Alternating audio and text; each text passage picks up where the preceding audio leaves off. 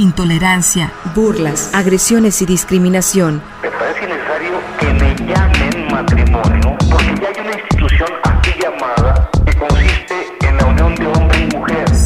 Sórico, Sórico, un espacio diverso para la reflexión y la promulgación de la igualdad de género, con Guadalupe Ramos Ponce. Bienvenidos.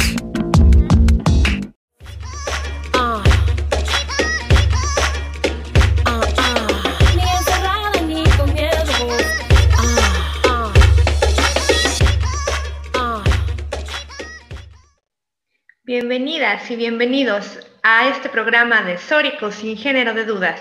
Agradecemos a quienes nos sintonizan esta tarde a través de Radio Universidad de Guadalajara por la frecuencia del 104.3 de FM en la zona metropolitana, el 107.9 de FM en Ocotlán, en la Ciénega, el 104.7 de FM de Lagos de Moreno en la región Altos Norte y el 105.5 FM en Ameca, en la región Valles.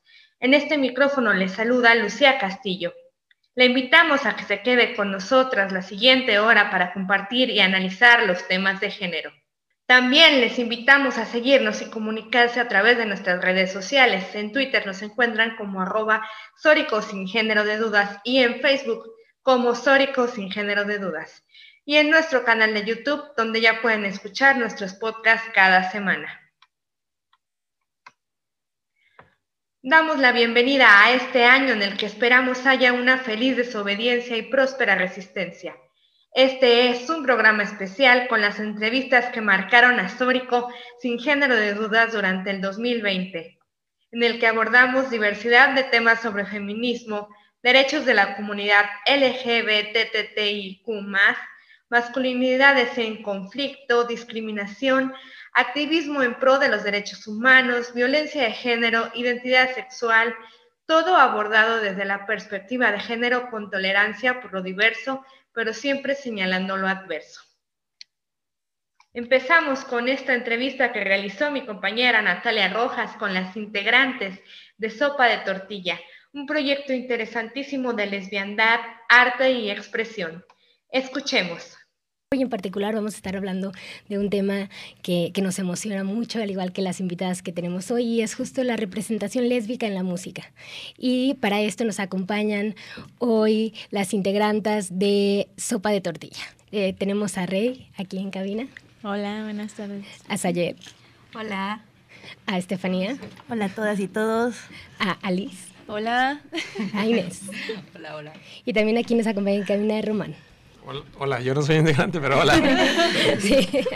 Y pues bueno, hoy vamos a estar hablando de este tema, pero antes queremos eh, primero pues platicar de algunas noticias relevantes que han sucedido uh, aquí en la ciudad, sobre todo en temas de de violencia contra las mujeres y derechos humanos de las mujeres, ¿no? Y una de esas noticias es que retiran el memorial de los feminicidios en Jalisco.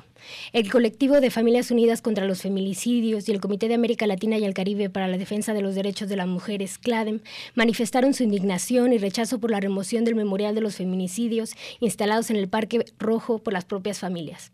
El colectivo denunció por medio de sus redes sociales que tanto la placa conmemorativa y los listones con los nombres de las mujeres víctimas de feminicidio fueron retirados. Por su parte, CLADEM pidió a la Fiscalía del Estado que realice una amplia investigación por el atentado realizado al memorial de los feminicidios instalado en el Parque Rojo por el colectivo de Familias Unidas contra los Feminicidios, así como solicitar al gobierno de Guadalajara asuma la responsabilidad de resguardar el memorial y reponer la placa alusiva que nos recuerda que ninguna mujer debe de ser asesinada por violencias machistas. Y pues bueno, esto me parece bastante preocupante, ¿no? Porque claramente pues tenemos un problema gravísimo de violencia contra las mujeres, ¿no? Y que se remueva la placa del memorial y que no haya una respuesta, pues, del Estado ante esto, pues nos dice también, este, pues, que, tanto es importante para el Estado o no eh, los feminicidios de mujeres. Sí, y, y, pues es, es, sumamente alarmante porque a lo largo de todo, todo el mundo los contramemoriales siempre han estado en, en una posición de cómo eh, re reconmemorar estos, estos espacios, resignificarlos, estas problemáticas sociales tan, que tanto nos aquejan y que tan dolorosas son para todas las familias y todas las sociedades y que, y que en otros espacios de México no habían sido eliminados o, o quitados de los, del espacio público y aquí en Guadalajara sí, ¿no? qué, qué alarmante que, que, en Guadalajara, en Jalisco, pase esto, en, en, un, en, un, estado donde pues, los feminicidios están a la orden del día y que son eh, las, las númer los números y las cantidades van en aumento y que, que este tipo de cosas sean eh, eh, quitadas del espacio público eh, aparentemente por el Estado, pues es bastante alarmante. ¿no? Así es, sobre en un estado con doble alerta de género, ¿no? que justamente tienen que implementar pues una serie de, de, políticas públicas y acciones justo para erradicar la violencia contra las mujeres y que bueno, el memorial que nos recuerda la problemática pues debería de ser una de estas acciones a tomar. Y pues bueno, en, otras noticias ahora de orden internacional, un caso que nos preocupa, en especial a nosotras, que hoy vamos a estar hablando de lesbianas, pues es justo el juicio contra Iggy, ¿no? que inicia este 18 de febrero y que sus agresores siguen impunes. El juicio contra Eva Analia Iggy de Jesús, quien al intentar defenderse de una, relación, de una violación hirió de muerte a uno de los hombres que la atacaron que intentaron violarla por ser lesbiana en Argentina. Ya tiene fecha de inicio su juicio y finalmente será el 18, 19, 20 y 21 de febrero en el Tribunal Oral de San Martín. ¿no? Desde la campaña por la, abolición de, por la absolución de Iggy organizan un festival y convocan a acompañarla durante las audiencias. El 16 de octubre del 2016, Iggy fue atacada por un grupo de hombres que la encerró en un pasillo de una vivienda del barrio de Marilo, San Miguel, en Buenos Aires, y en su intento por defender, defenderse mató a uno de sus agresores. Pero en la causa, es decir, en la causa penal, no existen los agresores de Iggy. El fiscal nunca investigó, nunca le creyó a Iggy, así como a algunos testigos para incriminarla. El caso de Iggy se ha difundido gracias a las luchas de todas las mujeres lesbianas uh, de Latinoamérica, quienes decidieron hacer conocer la historia y exigimos su libertad y posterior absolución, acompañándola desde el día de hoy junto con sus defensoras para que uh, pues este caso alcance pues la justicia, ¿no? También que nos dice de, de, esta violencia hacia, hacia las mujeres, pero las mujeres lesbianas. Sí, pues es la lesbofobia, ¿no? Que está prácticamente en todos lados y estas violencias las perpetúan, bueno, el el objeto de que movió a estos sujetos fue, bueno, claramente el odio, ¿no? Hacia nosotras, las mujeres y las mujeres lesbianas, pero fue como ellos, según, pues pensando como en la corrección, ¿no? Violación para corrección, eh, cuando piensan que, pues, es un problema ser lesbiana, entonces pues está súper mal, ¿no? Eso se sigue utilizando en las, en las terapias de, de conversión y hay, hay que tomar mucha atención en eso, está súper, muy, muy fea la situación. Así es, ¿no? O sea, si de por sí ya vivimos pues en un, en un patriarcado, como lo decía la canción, ¿no? En un contexto en donde pues ah, lleno de misoginia, ¿no? Para las mujeres, de odio contra las mujeres, pues las lesbianas, ¿no? Quienes este, nos rebelamos, estamos en resistencia en este, en este sistema, pues justo, ¿no? Las, las violaciones como forma de castigo. Y en este contexto, pues que, que, el, que a, nivel nacional están este tipo de legisladores que apelan a que se elimine el feminicidio, ¿no? Que, que están eh, reconfigurando el, los códigos y que entonces eh, está ahí en el escenario que puede ser una posibilidad quitar el, el delito de feminicidio. Es eh, completamente absurdo que, que legisladores eh, planteen esto como una posibilidad, ¿no? Ah, se, se ve claramente la misoginia que, impera en todos los espacios y sobre todo en los espacios de, toma de decisiones como las legislaciones que están eh, ahí constantemente resignificándose y que eso sea un tema que puede salir de, que puede ser eh, eh, opción eliminarlo, es, habla claramente de una misoginia en la cual atravesamos como, como país y como pues a nivel mundial. Sí, que además esto viene pues de una desinformación o de, pues sí, de solamente querer estar como pues invisibilizando lo que la situación que estamos pasando las mujeres en todo México y que es muy alarmante y pues se ve tan fácilmente así, o sea que desaparecen estatuas, desaparecen, bueno, monumentos, eh, este y pues no pasa nada. Y también, o sea, ya incluso se propone esto, o sea, retirar el, el cargo de feminicidio, pero pues porque no se sabe cómo actuar realmente, ¿no? Y es pues parte de eso, de la responsabilidad de, del gobierno, saber cómo actuar ante estas situaciones.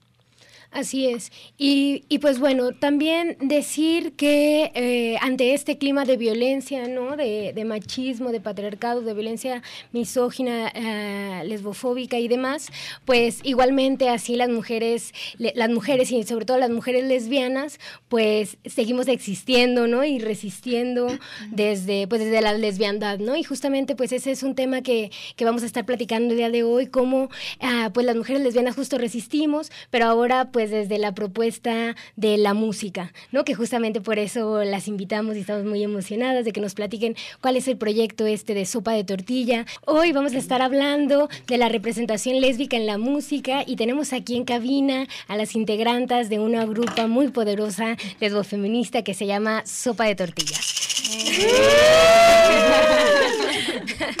y pues bueno, bueno, muchas gracias por estar aquí. Este, bueno, yo también soy parte de Sopa de Tortilla. Y pues uh, platíquenos un poco más de, de qué las lleva a, a, reunirse, a crear desde su lesbiandad y a través de la música.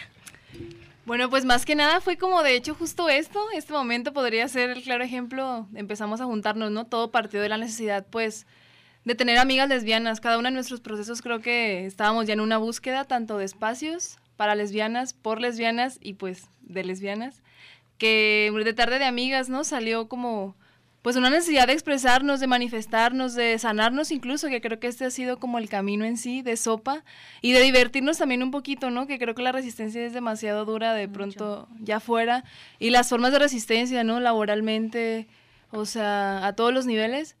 Entonces, pues bueno, Sopa creo que nació como más que nada una necesidad muy grande y una búsqueda también. Y se ha convertido en una manera de resistir desde, pues desde la alegría, ¿no? Hablábamos de, desde los afectos alegres. ¿Qué nos puedes comentar, Rey? Pues sí, o sea, es justo eso. Eh, bueno, como dices, en cada, en cada uno de nuestros procesos teníamos todas como esa necesidad de juntarnos con con lesbianas, ¿no? O sea, hacer amigas, eh, porque pues sí, ¿no? Nos atraviesan las situaciones de una manera pues muy particular, ¿no? Como a cada una de, de, todas las compañeras según la situación por la que en la que se vivan, cómo se nombren.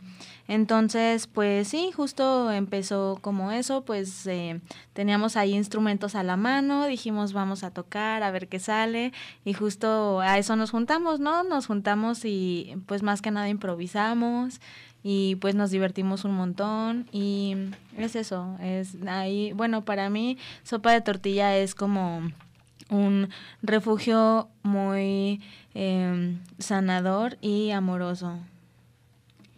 Sí, pues también, bueno, a mi experiencia personal sí ha sido una herramienta para, pues para expres una herramienta de expresión y que es algo que, que sí, que me ha dado muchísimo porque además de, de sentirme en un espacio seguro y cálido, pues también ahí puedo pues ser como pues lo que yo soy y también pues expresarlo, ¿no? En la música y justamente para pues también creo que es importante generar otro tipo de música y con otros referentes. Entonces también eso es algo que, que nos permite mucho hacer este tipo de proyecto.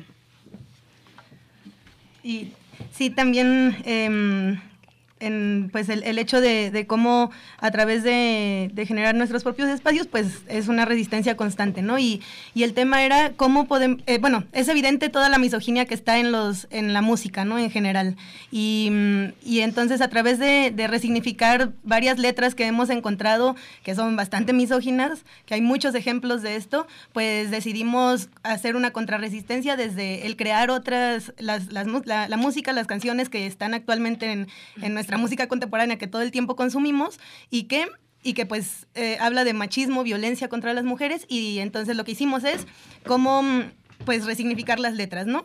Y entonces pues es evidente toda esta violencia simbólica y cultural que está en todos los espacios, en, en la familia, en el Estado, en la, en la escuela, en, en, lo, en lo, cotidiano, en el camión, lo, en, el caminar hacia las lesbianas. Hay una lesbofobia internalizada en todos los espacios y, y expresa. Entonces lo que lo que hicimos es que, que, bueno, solamente en este gremio de la música, pues está también está lesbofobia y está misoginia en todo, en cada una de las letras que escuchamos todo el tiempo, ¿no?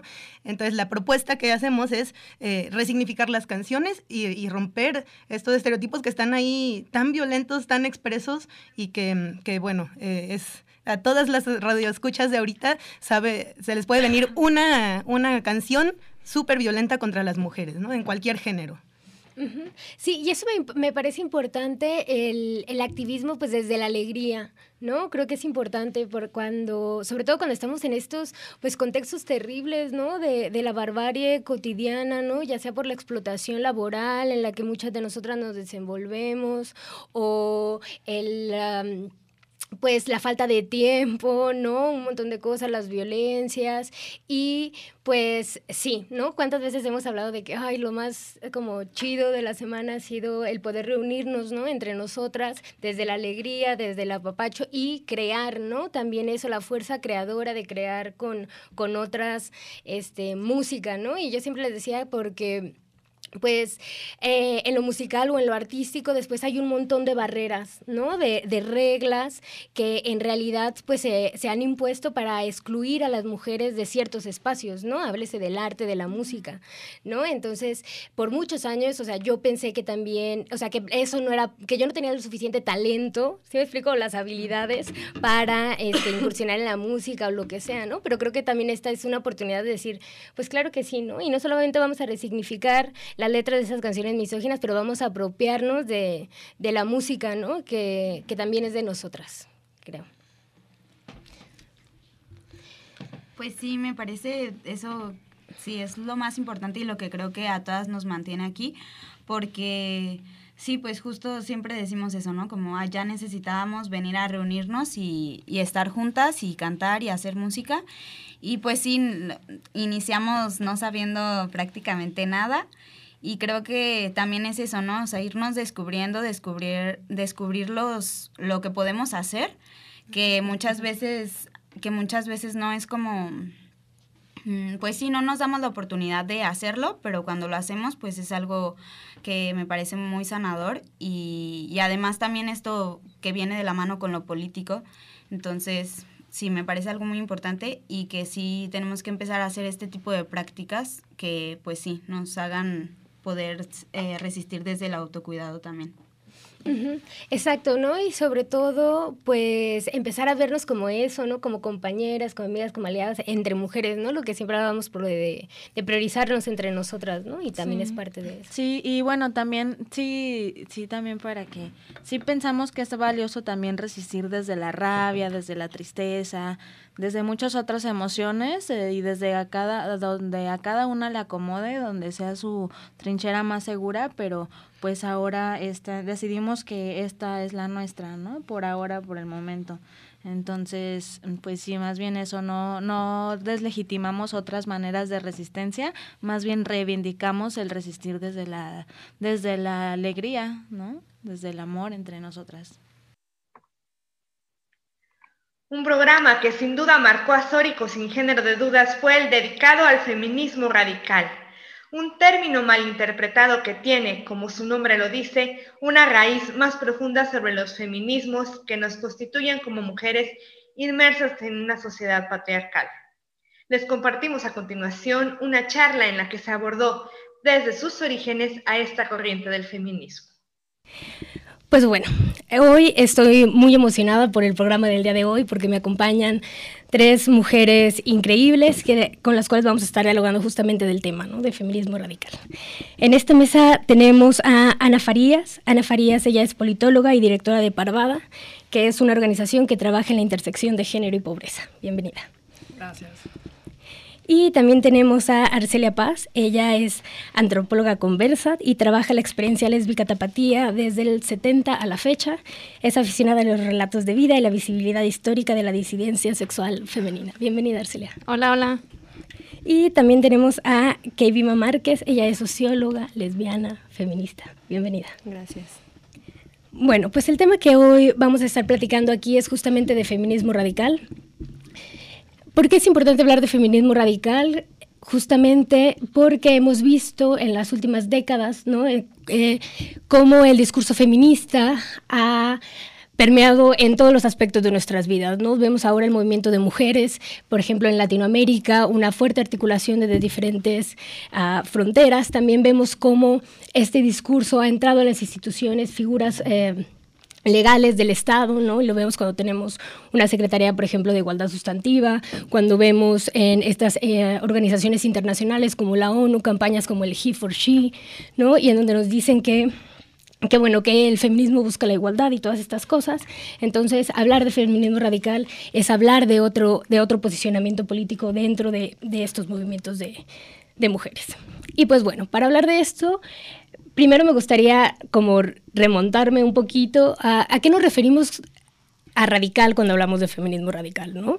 Y yo busqué eh, una ardua investigación que hice en internet sobre a qué, se, qué significa radical.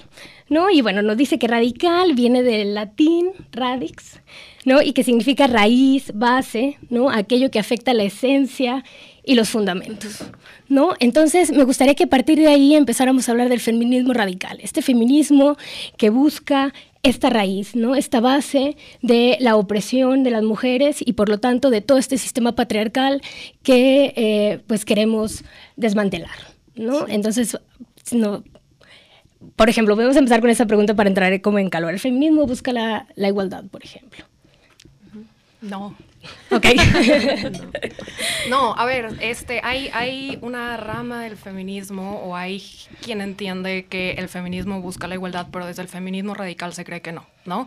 Porque igualdad, pues te remite como a, a ver, ¿a qué nos vamos a igualar? A lo que tienen los hombres y lo que tienen los hombres, que es como un sistema de castas sexuales en las que ponen a las mujeres abajo, ¿no? Sometidas y como al servicio de los hombres. Entonces, ¿por qué nos querríamos igualar a los cotos de poder que tienen, ¿no? Muchas veces se piensa como en términos de, bueno, hay que igualar derechos. ¿No? Pero la vida no se acaba en los derechos, ¿no? el problema no se, no se agota en tener los mismos derechos. Entonces, hay todo un sistema que va más allá de eso, ¿no? Que tiene que ver con distribución económica, distribución de tareas del hogar, ¿no?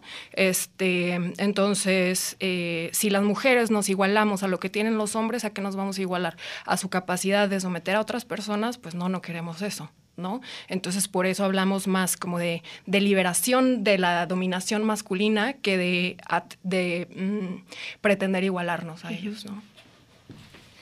Igual, la cuestión radical se malinterpreta.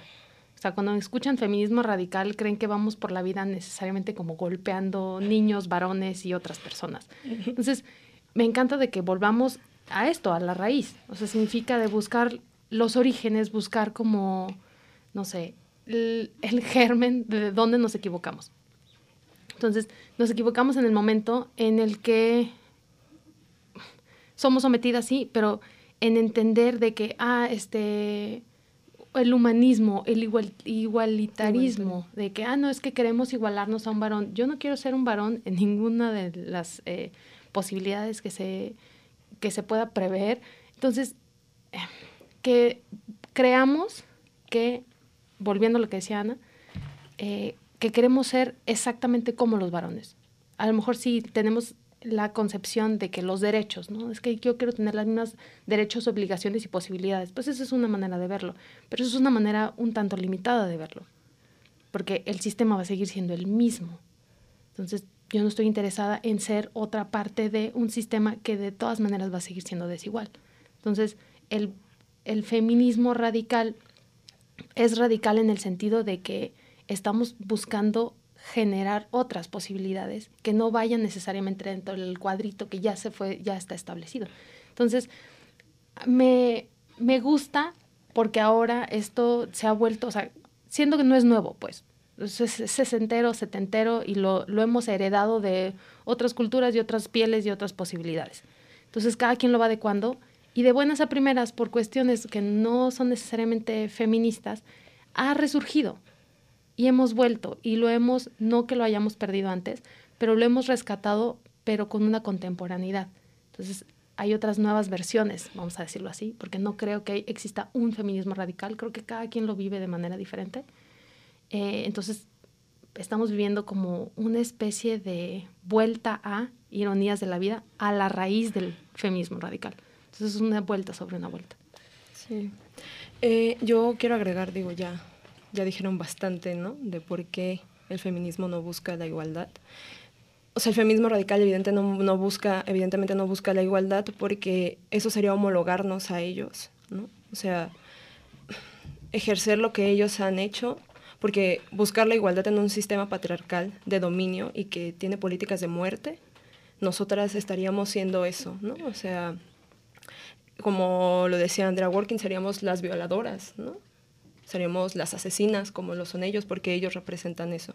Entonces, eh, sí, no busca la igualdad definitivamente, porque en un sistema como este no podemos aspirar a la igualdad, ¿no? Porque justamente el sistema patriarcal se beneficia de eso, de la dominación hacia las mujeres, su base está ahí. Y pues pensar que pues sí, es que pienso mucho, pero ya me puse nerviosa.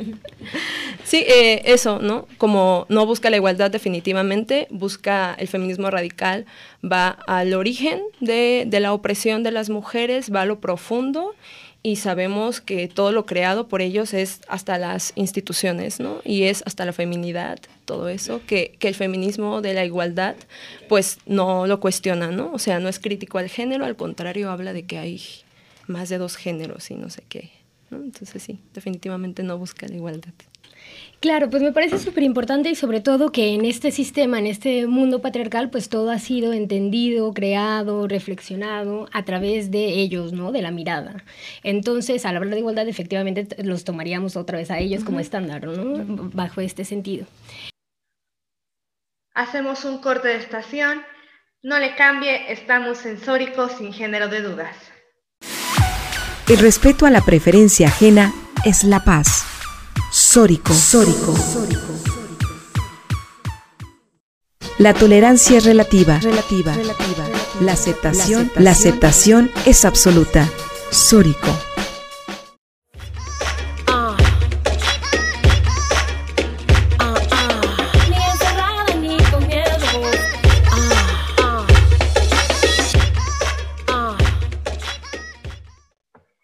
Regresamos a Sórico sin género de dudas. Les recordamos que nos pueden encontrar así en redes sociales.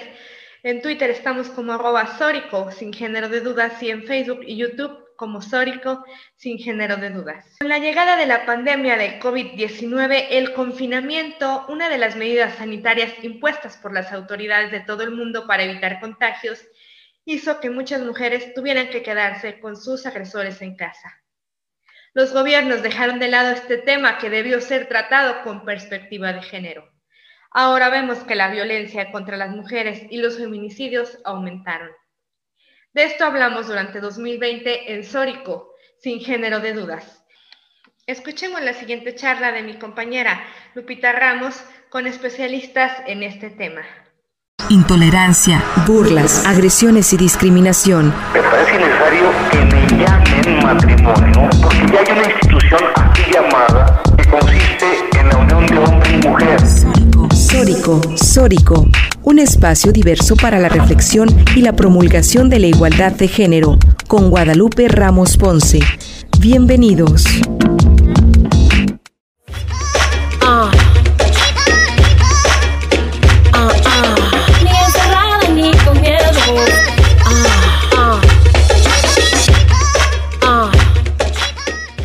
Hola, ¿qué tal? ¿Cómo están? Buenas tardes, buenas noches. Uh, une un tema que vamos a estar hablando, ¿no? Que es mujeres, retos y desafíos en tiempos de coronavirus.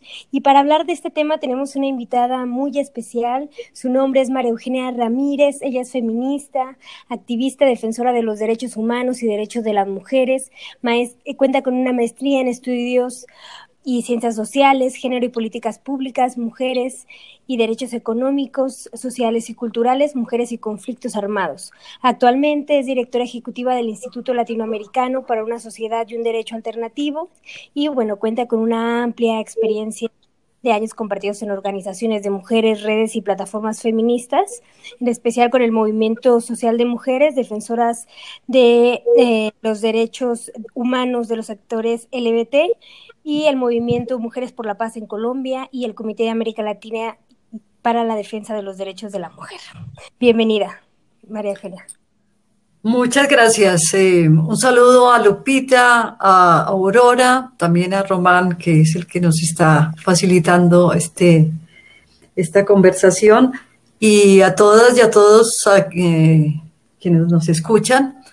Pues eh, soy de Colombia, vivo en Bogotá y bueno, pues muy contenta de poder compartir con ustedes unas reflexiones sobre cuáles son los retos y desafíos para las mujeres en estos tiempos de, cuarentena, de confinamiento, en tiempos de la pandemia del, del coronavirus o el COVID-19, como lo que le llamemos. Eh, muy contenta y bueno, pues aquí a la orden para que conversemos. Sí, pues muchas gracias, María Eugenia, por aceptar esta invitación. Además es compañera de CLAD en, Colombia y además eh, con la que nos unen pues lazos entrañables de amistad y de, y de cariño. Eh, muchas gracias por estar acá y justamente eh, conversamos en esta semana con, con, otras feministas latinoamericanas sobre este tema de los retos y los desafíos en tiempos de coronavirus para las mujeres. Eh, y me gustaría que justamente tú y este instituto que tú ahora coordinas, el Instituto Latinoamericano para una Sociedad y un Derecho Alternativos, eh, eh, posibilitaron ese conversatorio y, sería muy bueno compartir con nuestra audiencia pues a qué reflexiones y a qué conclusiones se llegaron en este conversatorio precisamente. Bueno, pues sí, esta esta tarde estuvimos, eh, estuvimos conversando con otras mujeres feministas, activistas, académicas sobre estos retos y desafíos. Eh, hicimos eh, inicialmente una, una, reflexión sobre la situación que estamos viviendo en este tiempo. pues estábamos diciendo que, y creo que coincidíamos, que el coronavirus, esta pandemia tiene unos impactos diferenciados en la vida, en la vida y en los cuerpos de las, de las mujeres. Esto por, eh, por un lado, porque hace evidente una crisis del cuidado, esto que hacemos las mujeres en la casa, y en estos tiempos nos toca quedarnos 24 horas, eh, atender eh, los cuidados de la familia, de los hijos, de los niños, de las niñas, de las personas mayores. Eh, servimos de contención emocional a las situaciones que se viven, pero eh, esto por un lado, por otro, pues aquellas mujeres que tienen la posibilidad de tener un trabajo estable, pues les toca hacer una cosa que no sé si ya también se conoce como el teletrabajo. Es decir, que además de las cargas que tiene en su casa en este momento, tiene también responsabilidades que atender del trabajo que realiza fuera. Y si a esto se le suma que, bueno, en muchas circunstancias, y esto creo que eh, una cosa que veíamos en los países es que se había aumentado, se habían aumentado las violencias hacia las mujeres. Permanecer 24 horas con el agresor representa una situación muy grave para, para las mujeres. Eh, pero también estuvimos haciendo un análisis no solamente de lo, de, lo que pasa eh, eh, con, con, el cuidado, sino también las condiciones económicas que viven las mujeres fuera de la casa, en su, en su papel de productor. en la casa también trabajan, es decir, yo creo que es una cosa que es importante. Pero como, pues muchas mujeres, en por ejemplo, en el caso de Colombia, casi el 60% de las personas que trabajan son en la economía informal son mujeres y son las mujeres que en las esquinas de las calles venden un tinto, hacen empanadas, eh, es decir, eh, venden los chicles. Eh, estas mujeres están en este momento sin ingresos, pero también las mujeres que viven, que trabajan en servicios domésticos, eh, mujeres que les toca salir a trabajar en casas de terceras personas también se han visto obligadas a quedarse en sus casas. Eh, quienes tienen un trabajo formal, pues eh, esta mañana, esta tarde lo decía Lupita, creo, son el eslabón más débil de la cadena productiva y son las mujeres que van a quedarse sin trabajo y que están en este momento sin trabajo. Entonces hay una situación muy precaria y sobre eso decíamos, bueno, pero, pero ¿qué hacemos? ¿Cuáles son los retos, los desafíos? Y hay cosas muy importantes, eh, o, por lo menos de las conclusiones que, que aquí se manifestaron. Eh, por un lado, eh, se planteaba una cosa interesante que es la nueva organización social.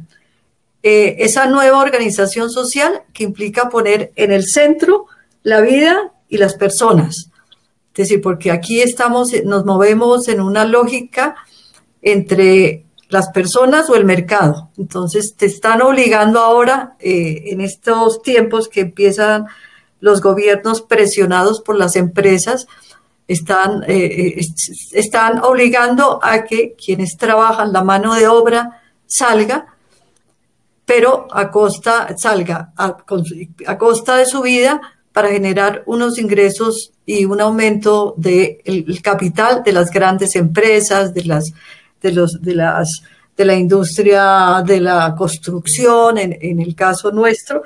Entonces, es necesario una nueva organización social em, eh, donde se ponga el en el centro la vida y las personas y además el cuidado del medio ambiente.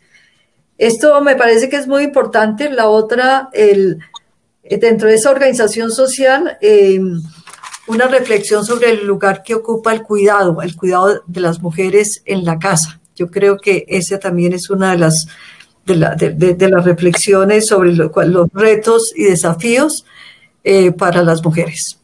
Yo dejaría ahí, si, quieres, Lupita, también complementar. Eh, estas, reflexiones que fueron muy importantes en esta reunión, pero que nos sirven en esta conversación y a las mujeres eh, que nos están escuchando. Sí, por supuesto, no, por supuesto, estas reflexiones son sumamente importantes. Fíjate que tú has tocado varios puntos centrales, ¿no? En relación a, cómo va a ser esta, estas nuevas realidades. Bueno, primero esta, nueva realidad que nos toca vivir, pero cuando se habla de la nueva normalidad, es eh, también eh, cómo, queremos que sea esa nueva historia que vamos a, escribir y vamos a recibir. Y por supuesto, con esto que tú acabas de comentar, en el centro de esta nueva historia tenemos que estar las personas, ¿no? Ya no es el capital, no es este neoliberalismo que nos ha llevado a esta situación en la descarnada en la que estamos viviendo y eh, sino que tenemos que repensar muchas cosas, ¿no? Natalia Román. Así es, y sobre todo porque, como bien lo comentan las dos, una de las cosas que ha evidenciado pues esta crisis sanitaria definitivamente ha sido las desigualdades que produce este sistema, ¿no? Capitalista y sobre todo pues patriarcal que al final esta situación de confinamiento en las casas, estas medidas ah, públicas, pues ah, se han visto afectadas directamente las mujeres de manera desproporcionada, ¿no? Como bien lo decía, a través de pues de la explotación de este trabajo en los hogares que es invisibilizado, no remunerado y por la violencia ah, en, los hogares, ¿no? Que muchas veces viven las mujeres y también pues la violencia pues laboral y económica que este mismo sistema produce ¿no? Y sobre todo que recae otra vez en las mujeres, pues sí, generando estas hasta triples jornadas ah, laborales, ¿no? Y eso sin contar todos los trabajos, pues, de cuidados emocionales y, psicológicos y de acompañamiento, ¿no? Que, realizan las mujeres en, los hogares. Entonces creo que sí, definitivamente debemos de pues, transformar estas realidades poniendo a, las personas en el centro, ¿no? Y sobre todo aquellas que están en mayor desventaja, eh, que nos han puesto pues sistemáticamente en esta situación y pues definitivamente eh, utilizar una perspectiva de género para abordar esta problemática. Sí, y, que ahorita que, mencionan esa parte de las dobles jornadas de las mujeres, eh, yo creo que generalmente eh, quienes han tenido la, facilidad y, la, oportunidad de, poder llevar sus actividades laborales eh, a la casa, bueno, en este caso cuando, hablamos de las mujeres, eh, yo creo que sí se, ha intensificado eh, muchísimo porque además de la doble jornada, pues ahora es trabajar en casa, pero con la familia, ¿no? Entonces, sí se vuelve muy, muy difícil. Este ha sido un periodo, un tiempo bastante difícil. la verdad es que parecería que cuando se utiliza el término home office o trabajar desde casa, eh, parecería que es como más cómodo, pero en realidad no, es, es muchísima, muchísima carga. hay muchos maestros experimentando y maestras experimentando estas cargas laborales, lo, cual se ha convertido en, en, algo bastante difícil donde el hecho de que a las mujeres se les permita eh, realizar trabajo, teletrabajo, como, como lo mencionaba María Eugenia, eh, desde casa, pues no es en realidad un beneficio ni tanto un privilegio, porque en realidad es de que también hay muchas mujeres que le están pasando mal por estas cargas excesivas, de verdad, excesivas de trabajo, eh, al, estar como, como cuidadoras y, brindando estos, estos cuidados cotidianos a la familia. Asimismo, el, el, el aspecto psicológico. Yo, yo creo que esto, esto, este periodo, este lapso, que desafortunadamente todo indica que se debe extender, nos ha ayudado, nos, nos dice que, que, tenemos que también que cuidar mucho nuestra salud eh, mental y, psicológica. El estar en confinamiento, estar en contingencia, eh, nos debería de hacer de generar el interés por, por reflexionar y cuidar nuestra salud mental porque es, es muy común ver, ver comentarios en, en, redes sociales donde hay personas que señalan que, que, que no aguantan estar dentro del hogar eh, en convivencia con sus familias, cuando pues esto debería ser un, algo agradable, ¿no? Entonces, eh, yo creo que sí es un eh, momento para nosotras como mujeres u hombres también preocuparnos un poco más por la, por la salud mental, cuando, bueno, es, parecería que el preocuparnos por nuestra salud mental es, algo malo o, es haber identificado que tenemos algún problema en nuestra salud o en nuestro bienestar. Sí, bueno, eh, también el, tema es que estamos hablando de muchas realidades, ¿no? En realidad es una mínima, un mínimo porcentaje de la población que cumple con este modelo típico de familia de la que nos hablan, ¿no? De, de quien puede hacer el ciber trabajo y, y, desde casa eh, eh, hacer las labores eh, de, la escuela, también incluso los, continuar los procesos educativos, etcétera. Es decir, no se cuenta con esas posibilidades.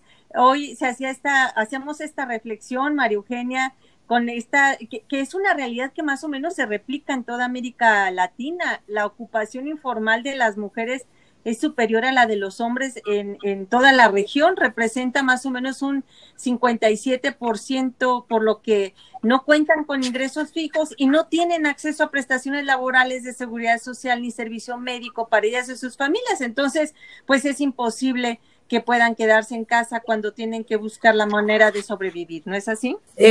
hay una situación que si bien no la mencionamos o no profundizamos porque teníamos poco tiempo, pero en este, eh, yo, siempre digo que el, modelo, el capitalismo y su modelo económico neoliberal, pues ha puesto al desnudo los mecanismos más perversos eh, hacia rostros, hacia cuerpos concretos, ¿no? Eh, y si lo vemos desde el punto de vista económico,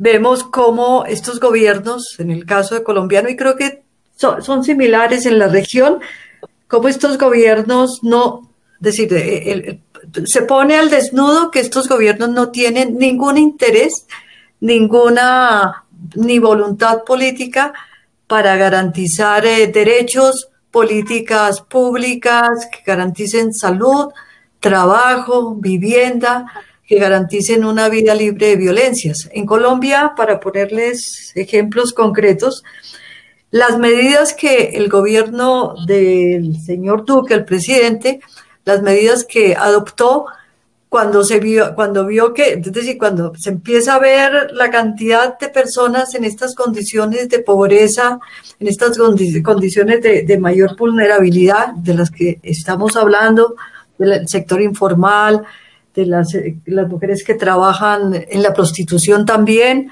las mujeres que trabajan en las casas.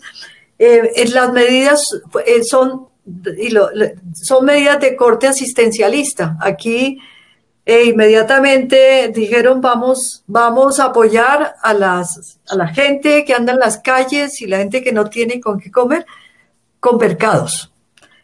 Y vamos a apoyarlas con los recursos de un programa que aquí se llama Programa de Familias en Acción, que es para, que está constituido fundamentalmente por mujeres que tienen que atender niños, se les da, se les da un subsidio, un subsidio para que los niños estén bien alimentados, que los niños vayan a la escuela eh, bien nutridos, cuando son los más pobres de los más pobres. Y bueno, 2020 sin duda fue un año de resistencia feminista a través del arte. El aislamiento y la desaparición de las rutinas de vida como las conocíamos dejó reflexiones profundas en la comunidad LGBTIQ.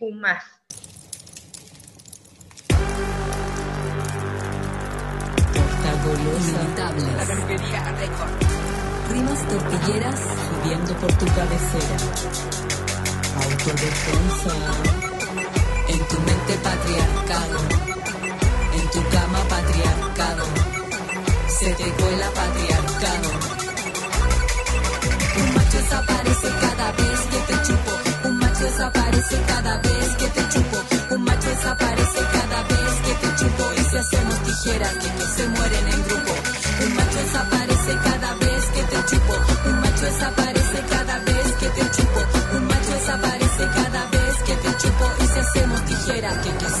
se mueren en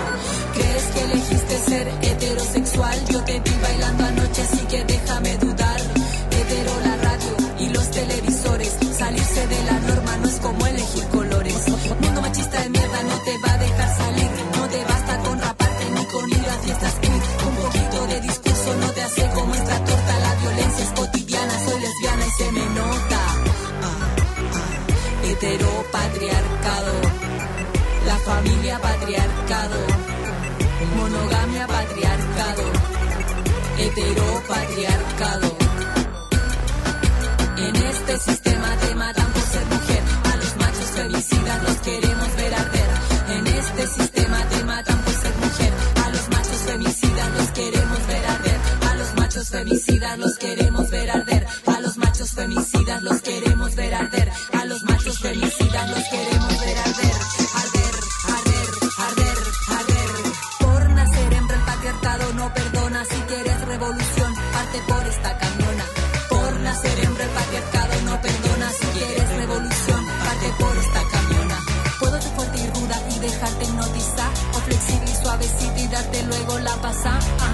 Fuerte y ruda y dejarte hipnotizar. O flexible y suavecita y darte luego la pasa. Hagamos feminismo mientras estamos calentitas de esta torta. No se vuelve te advertí, hijita rica. Te advertí, rica. Capitalismo hetero, patriarcal. Capitalismo hetero, patriarcal. Capitalismo hetero, patriarcal. Capitalismo hetero, patriarcal. Un macho desaparece cada vez que te chupo. Un macho desaparece cada vez que te chupo. Un macho desaparece cada vez que te chupo. Y si hacemos tijeras que, se mueren en grupo. Un macho desaparece cada vez que te chupo. Un macho desaparece cada vez que te chupo. Un macho desaparece cada vez que te chupo. Y si hacemos tijeras que, se mueren en grupo. La escuela patriarcado. Policía patriarcado.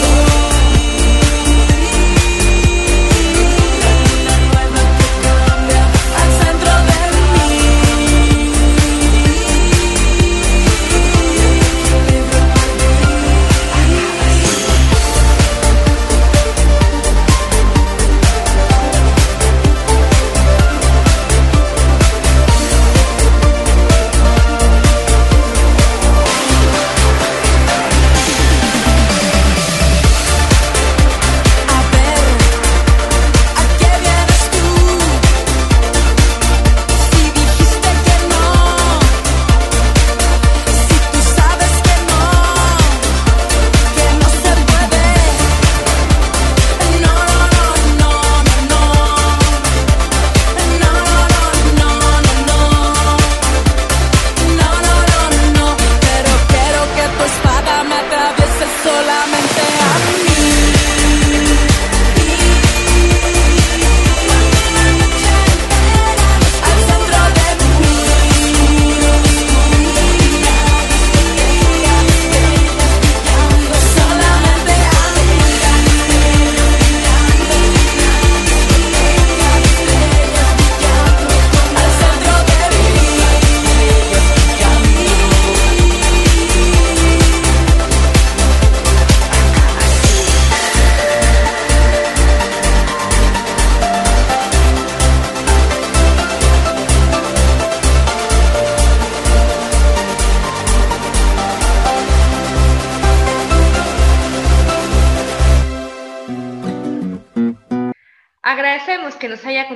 En esta emisión de Sórico sin género de dudas.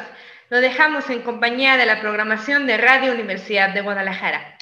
A nombre de mis compañeras Natalia Rojas y Lupita Ramos se despide en este micrófono Lucía Castillo. Tenemos una cita con usted el próximo sábado en punto de las 2 de la tarde para seguir deconstruyendo el género. Hasta la próxima. Intolerancia, burlas, agresiones y discriminación. Me parece necesario que me llamen matrimonio porque ya hay una institución así llamada que consiste en la unión de hombre y mujer. Sórico, Sórico, un espacio diverso para la reflexión y la promulgación de la igualdad de género, con Guadalupe Ramos Ponce. Gracias por acompañarnos.